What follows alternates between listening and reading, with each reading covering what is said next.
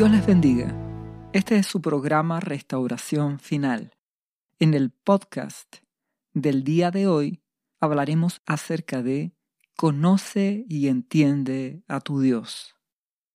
Para esto vamos a ir a la palabra de Dios en Filipenses capítulo 1 versículo 3. Dice así, Doy gracias a mi Dios siempre que me acuerdo de vosotros. Está hablando el apóstol Pablo, inspirado por el Espíritu Santo. Siempre en todas mis oraciones, rogando con gozo por todos vosotros, por vuestra comunión en el Evangelio, desde el primer día hasta ahora, estando persuadido de esto, que el que comenzó en vosotros la buena obra, la perfeccionará hasta el día de Jesucristo. ¿Qué está diciendo el apóstol?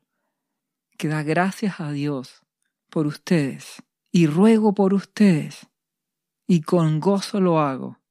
Y que pido a Dios que tengan comunión espiritual en Jesucristo y con la convicción de que Dios es tan bueno que si ustedes se lo permiten, si ustedes se dejan moldear, si ustedes dejan que nuestro Padre los limpie, los purifique, entonces el que comenzó esa buena obra en ustedes la perfeccionará. Mientras ustedes se mantengan unidos a la vid, como pámpanos. Si ustedes se dejan moldear por Jesucristo, si ustedes permiten que el alfarero, que nuestro buen Padre los limpie, Él hará esa obra maravillosa, los va a perfeccionar los santificará para que estén preparados para ser de Jesucristo. Versículo 7 del capítulo 1 continúa diciendo, Como me es justo sentir esto de todos vosotros, por cuanto os tengo en el corazón y en mis prisiones, y en la defensa y confirmación del Evangelio.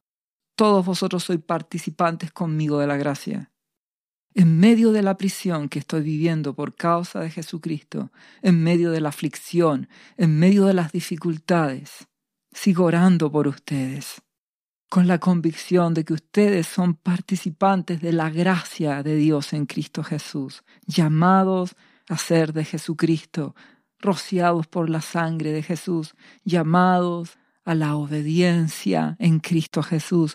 Y el apóstol dice, por sobre las dificultades, por sobre la cárcel, por sobre las prisiones, les amo y confío en el poder de Dios que obrará en vosotros por la gracia de Jesucristo.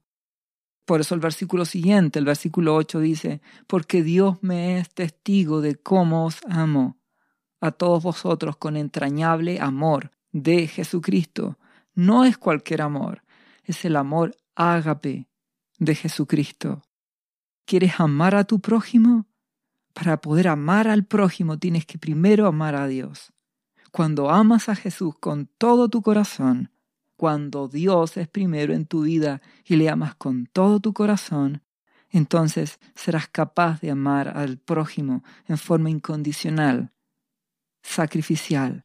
Aun cuando te falle y te traicione, lo seguirás amando. ¿Por qué razón? Por obediencia a Dios, porque le amas a Él primero, amas a Jesucristo primero, y fruto de eso amas a tu prójimo incondicionalmente. Eso es lo que dice Pablo. Segunda de Timoteo, al final, todos me han abandonado, pero no importa, Jesucristo está conmigo y sigo amando a mis hermanos. Porque amo a Jesús, porque amo a mi Padre, es que amo al prójimo y amo a mis hermanos incondicionalmente. Me sean leales o me traicionen, los amo por cuanto amo a Jesús. Esa es la relevancia de amar a Dios por sobre todas las cosas. Harás todo por Él, perdonarás a tu prójimo porque amas a Dios. Amarás a tu familia, te ame o te traicione. Amarás al prójimo, te ame o te traicione. Fruto de tu amor por Jesucristo y por cuanto Él te manda a amar a los demás, lo harás. Amor ágape, sacrificial e incondicional. Que continúa diciendo Filipenses 1, 9. Y esto pido en oración. ¿Qué es lo que está pidiendo el apóstol en oración, que vuestro amor abunde aún más y más en ciencia y en todo conocimiento. Otra versión dice, en conocimiento y entendimiento. Esto oro, esto le ruego a nuestro buen Padre, que por amor a Jesús pueda responderme. ¿Responder qué? Que ustedes, iglesia, que ustedes, remanente, cada día amen más a Dios y eso se traduzca en que le conozcan y le entiendan. De ahí el título del podcast. Conoce y entiende a Dios. Ahora, para conocer y entender a Dios, hay que conocer a Jesucristo. Él es el camino, Él es la puerta de las ovejas, Él es el camino angosto para llegar a Dios. Nuestro amado Jesús lo dijo, ¿quieres conocer al Padre? Tienes que conocerme a mí. Él demuestra el carácter de nuestro Padre, nuestro amado Jesús. Y esta es la oración del apóstol. Deseo que el amor de ustedes por Dios, por Jesucristo, por su amado Espíritu, se traduzca en todo conocimiento y entendimiento de Él. Necesitas conocer a Jesús para conocer a Dios. Cuando conozcas realmente a Jesucristo, vendrá el segundo paso. Lo entenderás. ¿Entender qué? Entender su voluntad, entender por qué Él te pide cosas, entender por qué Él actúa de formas especiales conforme a su palabra. Él no es hombre, Él es Dios. Nuestro Padre es Rey del universo. Tienes que conocerlo. Y ese conocer implica amar. Darle tu vida a Jesucristo y a través de Jesucristo conocerás a Dios. Le amarás. Y en segundo lugar, le podrás entender. Entender por qué Él permite circunstancias, entender por qué Él obra de forma maravillosa y misteriosa para los que le aman. Versículo siguiente. Y fruto de todo este amor y conocimiento y entendimiento que ocurrirá para que aprobéis lo mejor, a fin de que seáis sinceros e irreprensibles para el día de Cristo llenos de frutos de justicia que son por medio de Jesucristo para gloria y alabanza de Dios. A través de Jesús, Él es la vid, nosotros somos sus pámpanos, esas ramas que deben dar fruto. Pero para que eso ocurra y seamos sinceros e irreprensibles, tenemos que amar a Jesucristo y a través de Él amar a nuestro Padre y conocerle para llegar a entender su voluntad. Eso es lo que no ocurre, lo que no ocurre en el pueblo de Dios.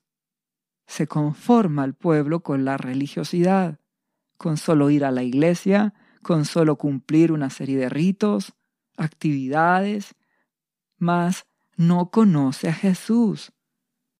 Por lo tanto, no lo ama y menos entiende cómo Él obra. Por eso se revela con tanta facilidad. Por eso no conoce al Padre porque no conoce a Jesucristo.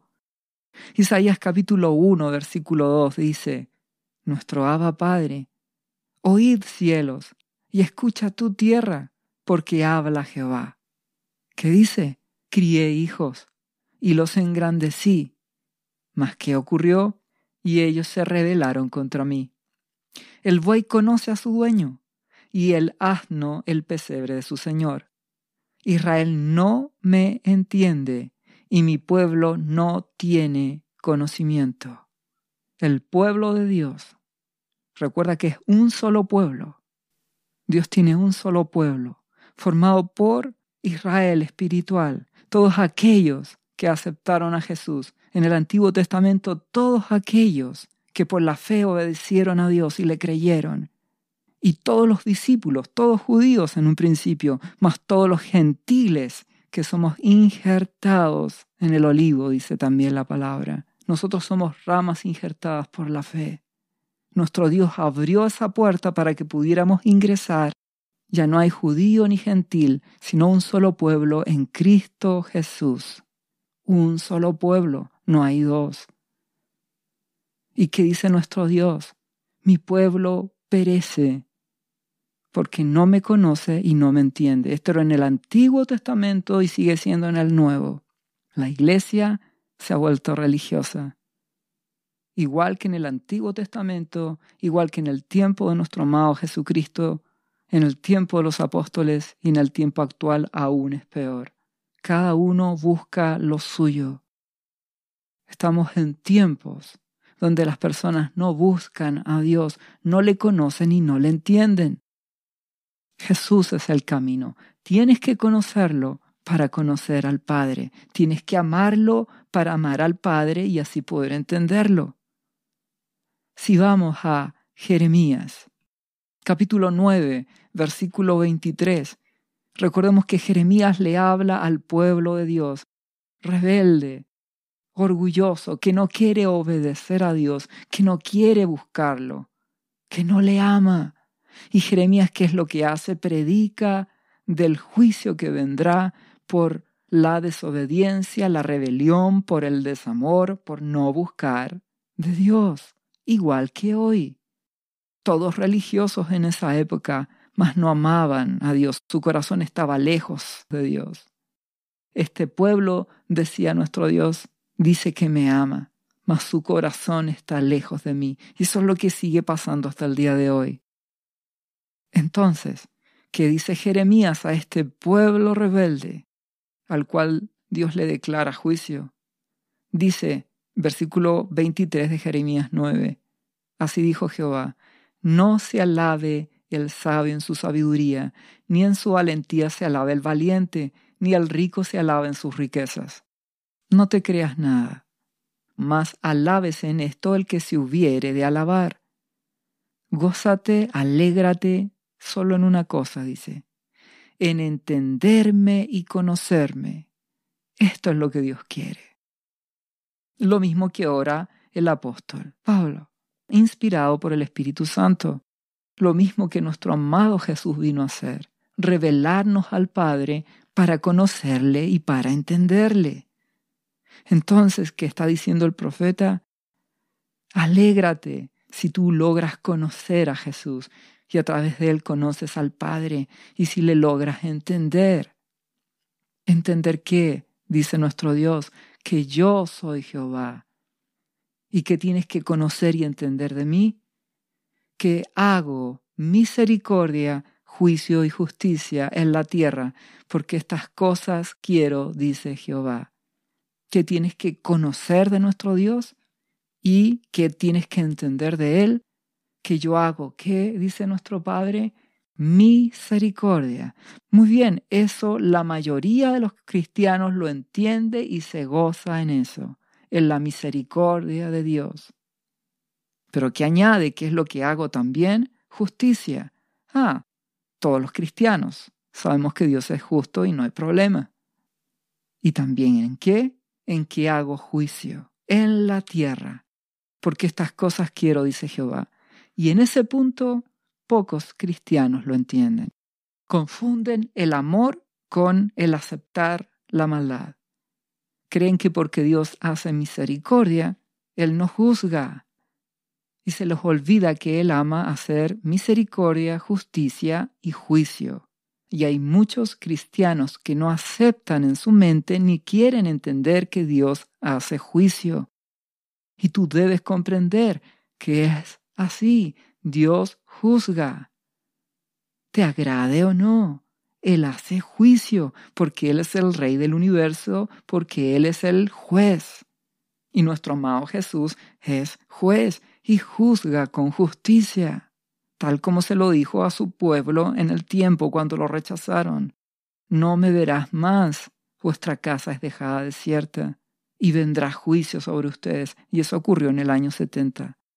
Juicio, Dios juzga. ¿Por qué es relevante que comprendas esto? Porque estamos entrando en un tiempo final. Estamos entrando en un tiempo donde Dios juzgará a su pueblo y al mundo. Porque Dios hace misericordia, hace justicia y hace juicio.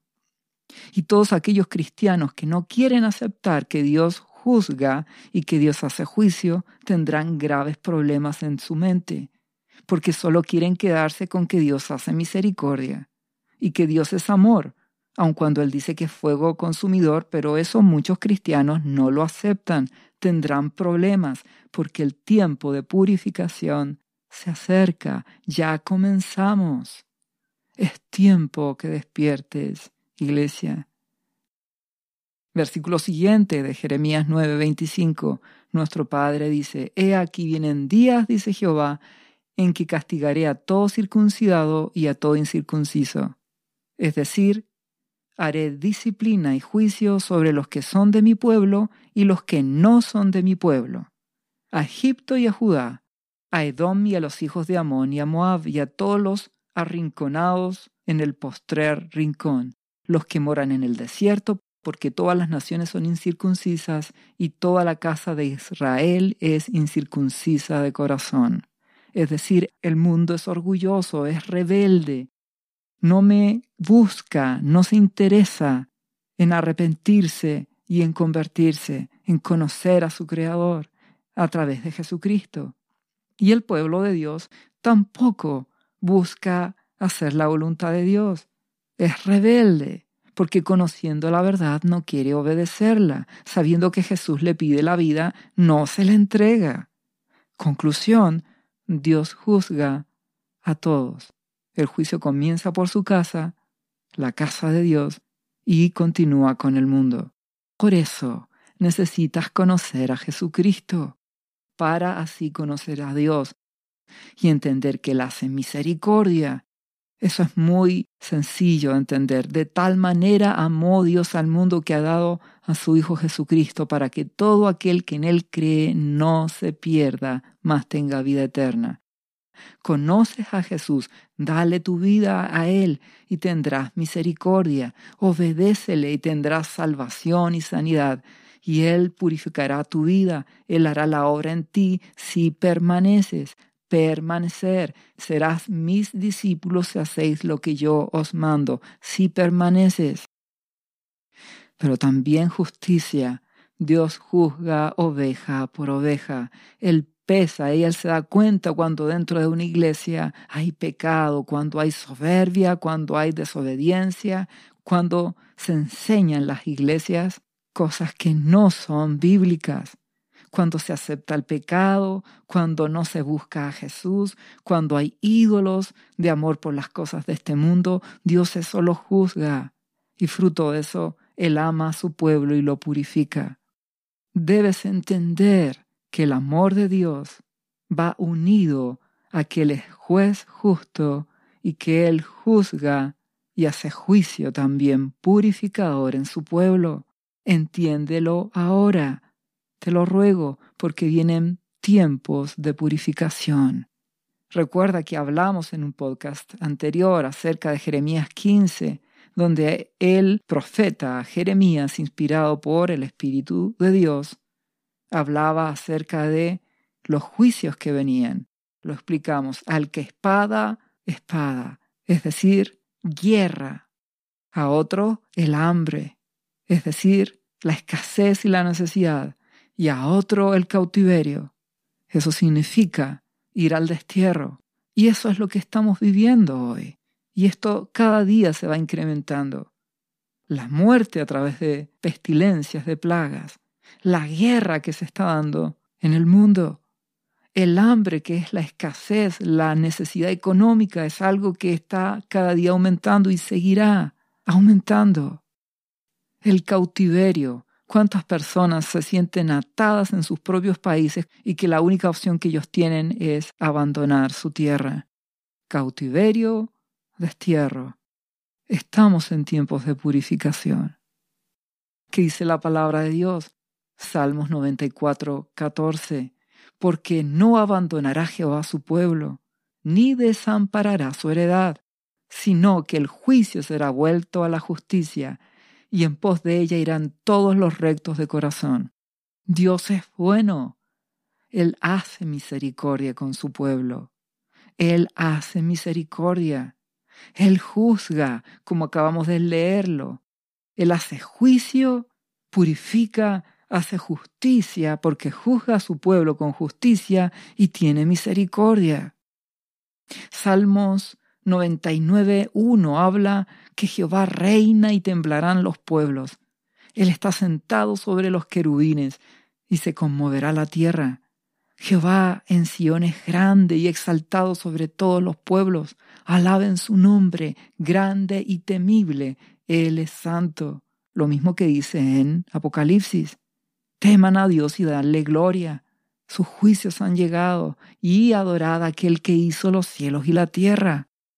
Jehová en Sion es grande y exaltado sobre todos los pueblos. Alaben tu nombre grande y temible. Él es santo. Nuestro Dios es santo. Y que dice, y la gloria del rey ama el juicio. Tú confirmarás la rectitud. Tú has hecho en Jacob juicio y justicia.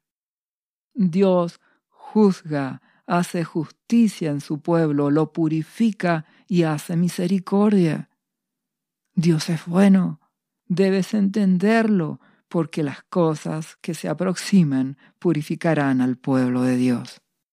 Fruto de esto que dice el mismo Salmo 99.5, exaltad a Jehová, nuestro Dios, y postraos ante el estrado de sus pies, es santo humillaos delante del Señor. Nos humillamos, no nos rebelamos, no nos quejamos, no criticamos, nos humillamos. Entendemos que Dios juzga este mundo, lo purifica y hace misericordia, porque Él nos ama. Y nosotros en vez de rebelarnos o quejarnos, nos humillamos, buscamos su presencia, nos limpiamos, permitimos que Él nos limpie. La palabra dice, la ira de Jehová soportaré porque pequé contra Él hasta que Él juzgue mi causa y me haga justicia. Él azota a todo aquel que recibe por hijo. Y si no aceptas su disciplina, Dios te tratará como un bastardo. Eso dice la palabra le guste al pueblo de Dios o no le agrade. Es la verdad. Tienes que entenderlo. Dios es un Padre que nos ama y no nos malcría. Él purifica a los suyos. Él trata con su iglesia. Él quiere una novia limpia para Jesucristo. Jesús pagó con su sangre por una iglesia limpia y pura, no por lo que existe hoy una iglesia con indiferencia, fría o tibia, que es lo mismo, que no le ama, que ama el dinero, que ama las cosas de este mundo, que se ha dejado corromper. Nuestro amado Dios quiere una iglesia limpia para Jesús y Él la purificará. Por eso que en el Nuevo Testamento, cuando el apóstol Pablo se entera de un caso de inmoralidad, ¿qué dice la palabra en 1 Corintios 5.1? De cierto se oye que hay entre vosotros fornicación y tal fornicación cual ni aun se nombra entre los gentiles, tanto que alguno tiene la mujer de su padre, es decir, el hijo tenía relaciones con la madrastra. Inmoralidad. ¿Y qué dice a continuación? Y vosotros estáis envanecidos, iglesia, ¿qué pasa? les dice. ¿No debierais más bien haberos lamentado para que fuese quitado de en medio de vosotros el que cometió tal acción? Entonces la iglesia en vez de limpiarse y purificarse y tratar, hace caso omiso, tapa el pecado, igual que muchas iglesias en la actualidad. Y esto suele suceder en muchas iglesias que en vez de limpiarse ocultan el pecado. Se sabe que hay inmoralidad, se sabe que hay fornicación, se sabe que hay pecado entre los jóvenes o entre los mismos hermanos, pastores, líderes u ovejas hay pecado, pero en vez de limpiarse, se tapa por las apariencias. ¿Y qué está diciendo aquí el apóstol? Ciertamente yo como ausente en cuerpo, pero presente en espíritu, ya como presente he juzgado al que tal cosa ha hecho. ¿Qué más dice? En el nombre de nuestro Señor Jesucristo, reunidos vosotros y mi espíritu, con el poder de nuestro Señor Jesucristo, cuál es el juicio justo que dice el apóstol, el tal sea entregado a Satanás para destrucción de la carne, a fin de que el espíritu sea salvo en el día del Señor Jesús. El que escucha y no conoce a Dios dirá, ¿qué le pasó a este apóstol? Recuerda que el apóstol Pablo dice, ya no vivo yo, Cristo vive en mí. Él ha menguado, está el amado Espíritu Santo hablando a través de él. Por eso él dice, en el nombre de nuestro Señor Jesucristo, reunidos vosotros y mi espíritu, entrego esta persona al destruidor. ¿Para qué? Para que sea purificado, a fin de que, de que sea salvo. ¿Qué significa esto? Nuestro Dios hace misericordia. Nuestro Dios juzga y hace juicio. ¿Con qué propósito? Misericordia. ¿Cuál es el propósito que vemos en este caso de inmoralidad? No es para que ese hombre, ese hermano de la iglesia que está en ese pecado, se pierda, sino es para que sea salvo, para que se arrepienta, porque es mejor que sea atribulado y purificado a través de la aflicción antes que tenga una vida en pecado aquí en este mundo y una vez que muera pase al infierno eterno. El amor de Dios puede permitir que haya aflicción para que seamos purificados, para que nos arrepintamos, para que nos salvemos, para que estemos con Jesucristo por la eternidad. Dios es amor, pero es un amor ágape. No es ese amor fileo de cariño solamente, de que quiero ver a esta persona amada y que esté feliz y que coma y que esté satisfecha, aun cuando sea un pecador, que una vez que ya no lo vea se vaya al infierno. No, ese, ese no es verdadero amor. Hay muchos cristianos que piensan que mientras el hijo esté feliz y esté bendecido y tenga trabajo, el papá o la mamá están felices y no entienden que ese hijo se va a ir al infierno. Ese no es el verdadero amor. El amor de Dios mira a sus hijos pensando en la eternidad. ¿De qué sirve que un hijo de Él sea bendecido, próspero y tenga éxito y éxito si se va a ir al infierno? Porque no le ama, no le busca, porque no ha habido arrepentimiento, ni conversión, ni cambio. ¿De qué sirve la bendición económica? ¿De qué sirve el éxito si tu alma se pierde? Nuestro amado Jesús lo dijo, de que sirve al hombre que gane todo en este mundo y que pierda su alma. Entonces el amor ágape de nuestro Dios puede permitir que sus hijos sean disciplinados. ¿Para qué? Para que se salven, para que conozcan de verdad a Jesucristo. Y en la eternidad, que es realmente lo más relevante, en la eternidad estén junto a, a Jesús y sean salvos. Dios es bueno y Él quiere que su pueblo se salve. Él hace misericordia, Él juzga y Él hace juicio con un propósito de amor, tener misericordia. Por eso que Él puede permitir peste, puede permitir guerra, puede permitir escasez, hambre, problemas económicos, Él puede permitir cautiverio, gobiernos corruptos, destierro, que las personas huyan, o que sean llevadas cautivas con el único propósito de que se arrepientan, que en su angustia busquen a Jesucristo y se salven. Dios es bueno y Él ha prometido bendecirnos y suplirnos. Y nuestro Jesús maravilloso fue claro. Si buscas primero su reino, lo demás será añadido. Y eso es lo que la iglesia hoy no quiere entender. No busca a Jesucristo en primer lugar no le da su corazón. Por eso es que viene plaga, guerra, hambre, cautiverio a este mundo. Y en vez de que el pueblo de Dios reaccione, en vez de que sus hijos tomen determinaciones, ¿qué es lo que hace el pueblo de Dios? No escucha a Dios. No escucha. Eso es lo que sucedió con Jeremías. En Jeremías capítulo 36, versículo 2, Dios le ordena anotar estas palabras de arrepentimiento, de búsqueda, y dice, toma un rollo, Jeremías, toma un rollo de libro y escribe en él todas las palabras que te he hablado contra Israel y contra Judá y contra todas las naciones, mi pueblo y el mundo, dice Dios. desde el día que comencé a hablarte hasta los días de Josías, desde los días de Josías hasta hoy. Quizá oiga la casa de Judá todo el mal que yo pienso hacerles. ¿Con qué fin? Y se arrepienta cada uno de su mal camino. Y yo perdonaré su maldad y su pecado. Porque Dios es misericordioso. Que haya arrepentimiento de una vida fría, de una vida de pecado, como muchos cristianos están en pecado, se han entregado a las cosas de este mundo, aman más las cosas de este mundo o aman igual a las cosas de este mundo que a Jesús.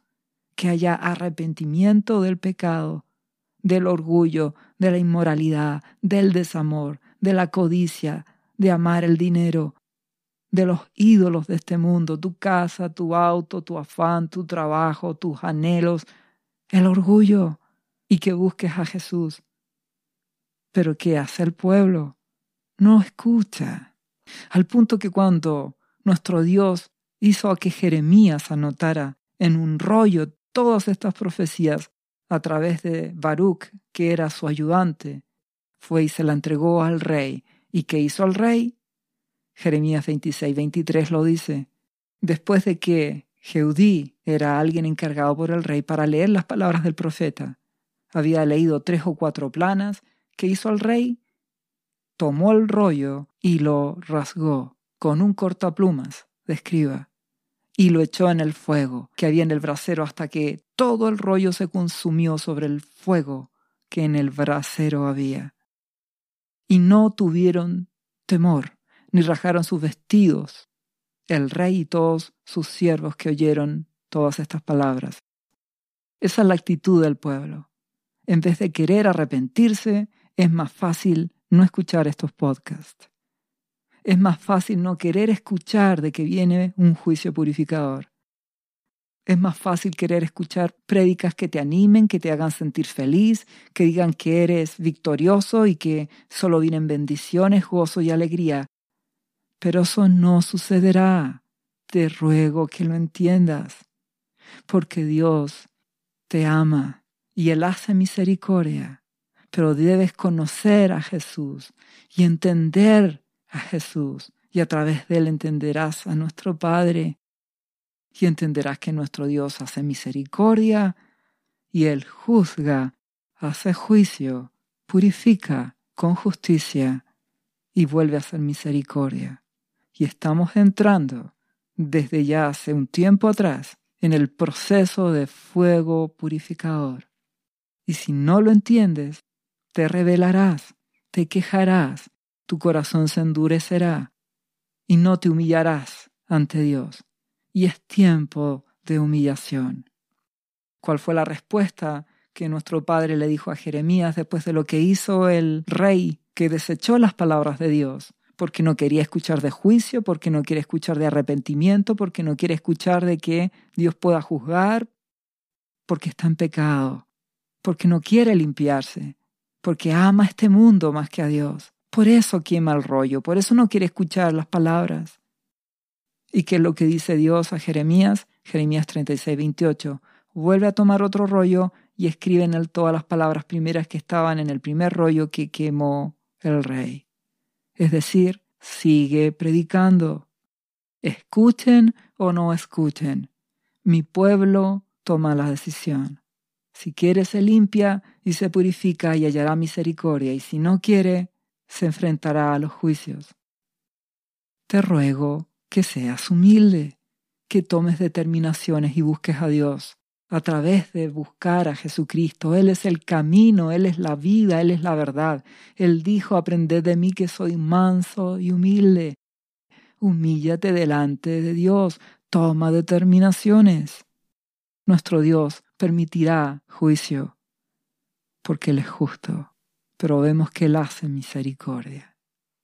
En Jeremías capítulo 33, versículo 1, dice, vino palabra de Jehová a Jeremías la segunda vez, estando él aún preso en el patio de la cárcel. ¿Por qué estaba preso Jeremías? Jeremías estaba preso precisamente por predicar esto. Predicar de que Dios purifica a su pueblo, de que hay que arrepentirse, de que hay que limpiarse y buscar a Dios. Y como no querían oír esas palabras, no solo rompen el rollo, sino que también lo meten preso. ¿Y qué le dice Dios estando preso a Jeremías? Versículo 2 de Jeremías 33. Así ha dicho Jehová, que hizo la tierra, Jehová que la formó para afirmarla. Jehová es su nombre. ¿Qué dice? Clama a mí, y yo te responderé y te enseñaré cosas grandes y ocultas que tú no conoces. Dios lo único que busca es tener un pueblo que le ame. Él nos ha hecho para su gloria. Nuestro amado Jesús dice, yo estoy a la puerta y llamo. Si alguno oye mi voz, abre la puerta, yo entraré con él y cenaré con él y él conmigo. Dios es bueno. Él hace misericordia. Él juzga, Él hace juicio y Él hace misericordia. Y si seguimos leyendo, dice Jeremías 33:4, porque así ha dicho Jehová, Dios de Israel, acerca de las casas de esta ciudad y de las casas de los reyes de Judá, derribadas con arietes y con hachas porque vinieron para pelear contra los caldeos, para llenarlas de cuerpos de hombres muertos, a los cuales herí con mi furor y con mi ira, pues escondí mi rostro de esta ciudad a causa de toda su maldad. ¿Qué le dice nuestro Padre a este pueblo que se ve enfrentado al asedio del destruidor? Un destruidor que los vencerá, un destruidor que los herirá que hará que haya hambre, peste, muerte, guerra, cautiverio. ¿Qué le dice Dios a Jeremías respecto de ese pueblo? Jeremías 33:6. He aquí que yo les traeré sanidad y medicina, y los curaré y les revelaré abundancia de paz y de verdad.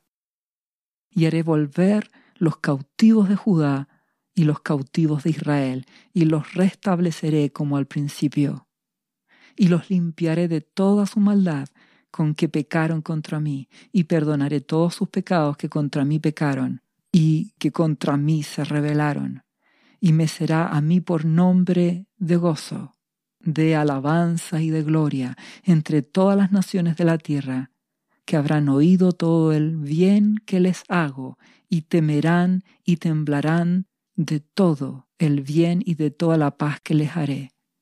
¿Qué les está diciendo nuestro Dios? Nuestro Dios dice, yo amo mi pueblo y hago misericordia. Y por cuanto mi pueblo se revela, no me ama y no me busca, permitiré que el afligidor actúe, que haya hambre, que haya guerra, que haya peste, que haya destrucción, que haya cautiverio, lo permitiré pero haré misericordia. Permitiré que a través de esto un remanente, recuerda que Dios es un Dios de remanente, un remanente será limpiado. Se humillarán en vez de rebelarse, se limpiarán y serán restablecidos. Y temerán y me amarán y habrá gozo y alabanza para Dios. Conocerán a Jesucristo de verdad serán esa iglesia fiel que Él espera. Dejarán de ser apariencia de cristianos, dejarán de ser tibios y pasarán a ser cristianos de verdad, que amen a Jesús, porque nuestro Dios hace misericordia, Él purifica con un propósito de amor. Lo mismo lo vemos en Apocalipsis capítulo 7, versículo 14 en adelante, que dice, respecto de las personas que son purificadas en la gran tribulación, dice, estos son los que han salido de la gran tribulación y han lavado sus ropas y las han emblanquecido en la sangre del Cordero. Por esto están delante del trono de Dios y les sirven día y noche en su templo. El que está sentado en el trono extenderá su tabernáculo sobre ellos. Ya no tendrán hambre ni sed, y el sol no caerá más sobre ellos, ni calor alguno, porque el Cordero que está en medio del trono los pastoreará y los guiará a fuentes de aguas de vida, y Dios enjugará toda lágrima de los ojos de ellos.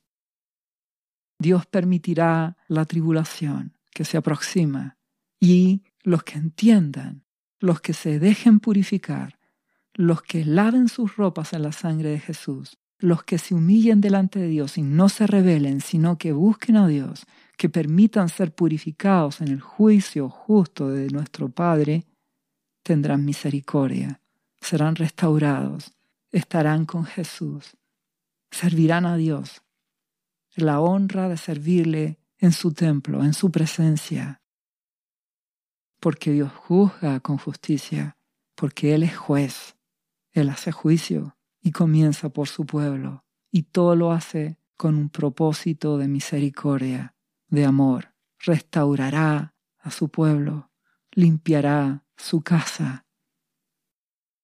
Es relevante que entiendas por qué se aproximan estos tiempos de tribulación, de aflicción, porque nuestro Dios ha juzgado y su iglesia está en muy mal estado espiritual, está tibia ha perdido su amor y por eso Él hace juicio.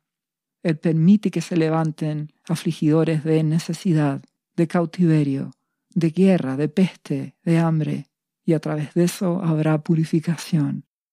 Y aplicará nuestro buen Padre su amor y su misericordia, y eso se traducirá en que muchos tibios que no les interesaba buscar a Dios, le amarán, le conocerán y serán salvos de verdad. Te ruego que tomes hoy determinaciones. No esperes a que esto empeore para buscar a Jesucristo. Búscale hoy. Dios ha prometido guardar a los que le aman.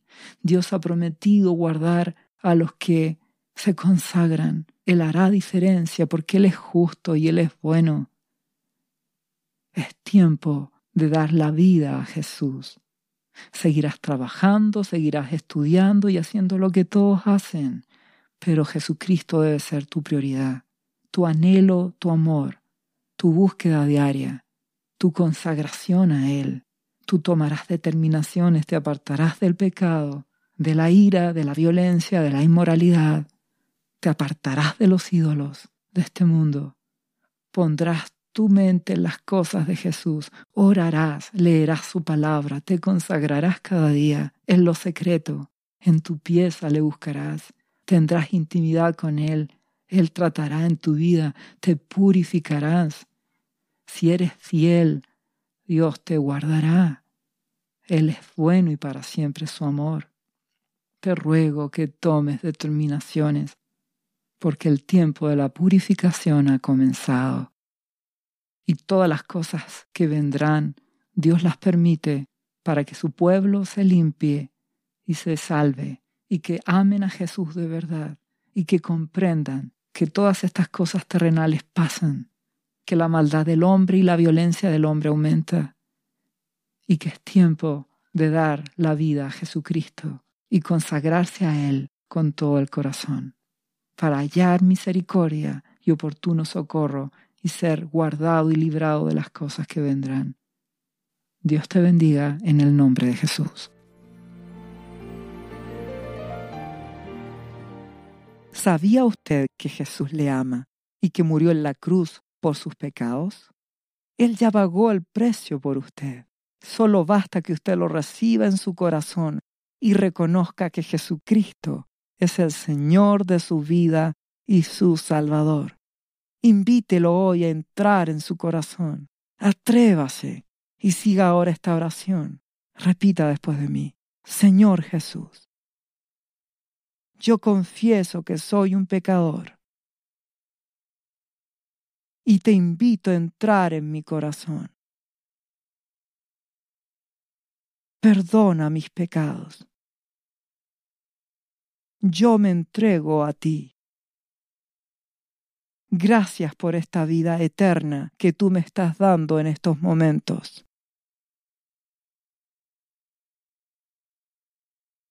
Yo te confieso ahora como mi Señor y mi Salvador. Lea la Biblia y busque una iglesia cristiana para que le enseñen la palabra de Dios. Lea Juan capítulo 3, versículo 16. Visite cristo-viene.cl. ¿Sabías que Jesús te ama y quiere sanarte de toda enfermedad? La Biblia dice que Jesús llevó tus enfermedades y sufrió tus dolores para que tú ahora estés sano. Solo tienes que creer en Jesús y pedirle que entre a tu corazón y perdone tus pecados.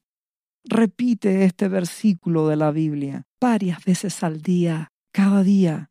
Por las heridas de Jesús fuimos sanados y por esta promesa yo soy sano. Los azotes que sufrió en la cruz representan tu sanidad para este tiempo. Tienes que creerlo con todo tu corazón, porque Jesús te ama y quiere verte sano de cualquier enfermedad. No te rindas, insiste y créele a Jesús. Lee la Biblia y busca una iglesia cristiana. Lee Isaías capítulo 53, versículo 5. Visite cristo-viene.cl. Restauración final.